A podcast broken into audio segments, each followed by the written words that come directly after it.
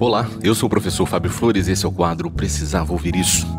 Hoje eu venho aqui comentar contigo a lição que eu aprendi ontem com um grupo de funcionários da limpeza urbana. Era quase uma hora da tarde e no começo da minha rua apontou o carro do lixo. Eu corri para colocar as sacolas de lixo na rua e observei um espetáculo. O dia estava muito quente, estava tão quente que parecia existir um sol só para minha rua, de tão quente que estava, né? No meio da rua tinha um carro com porta-malas aberto e o som no máximo volume. Eles estavam tocando uma sequência de funks. E daí, eu olho para os garis e eles estavam correndo para pegar as sacolas de lixo, dançando.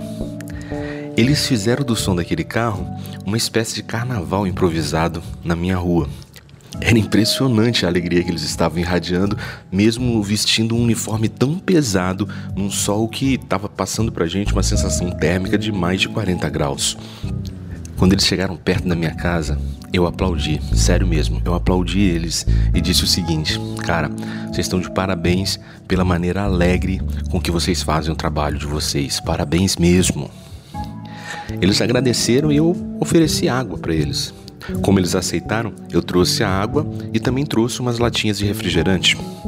E enquanto eles saciavam a sede, um vizinho meu se aproximou e perguntou o seguinte: Como é que vocês se sentem trabalhando num sol quente desse, enquanto tem um monte de gente que está na praia curtindo o carnaval? Eu na hora imaginei, caramba, perdeu uma oportunidade de ficar calado, pelo amor de Deus, né? Só que um gari de aproximadamente 30 anos ele disse as mais sábias palavras que eu ouvi nesse carnaval. Ele disse o seguinte: Amigo, há um ano atrás eu tinha tempo para ir no carnaval, só que eu não tinha emprego.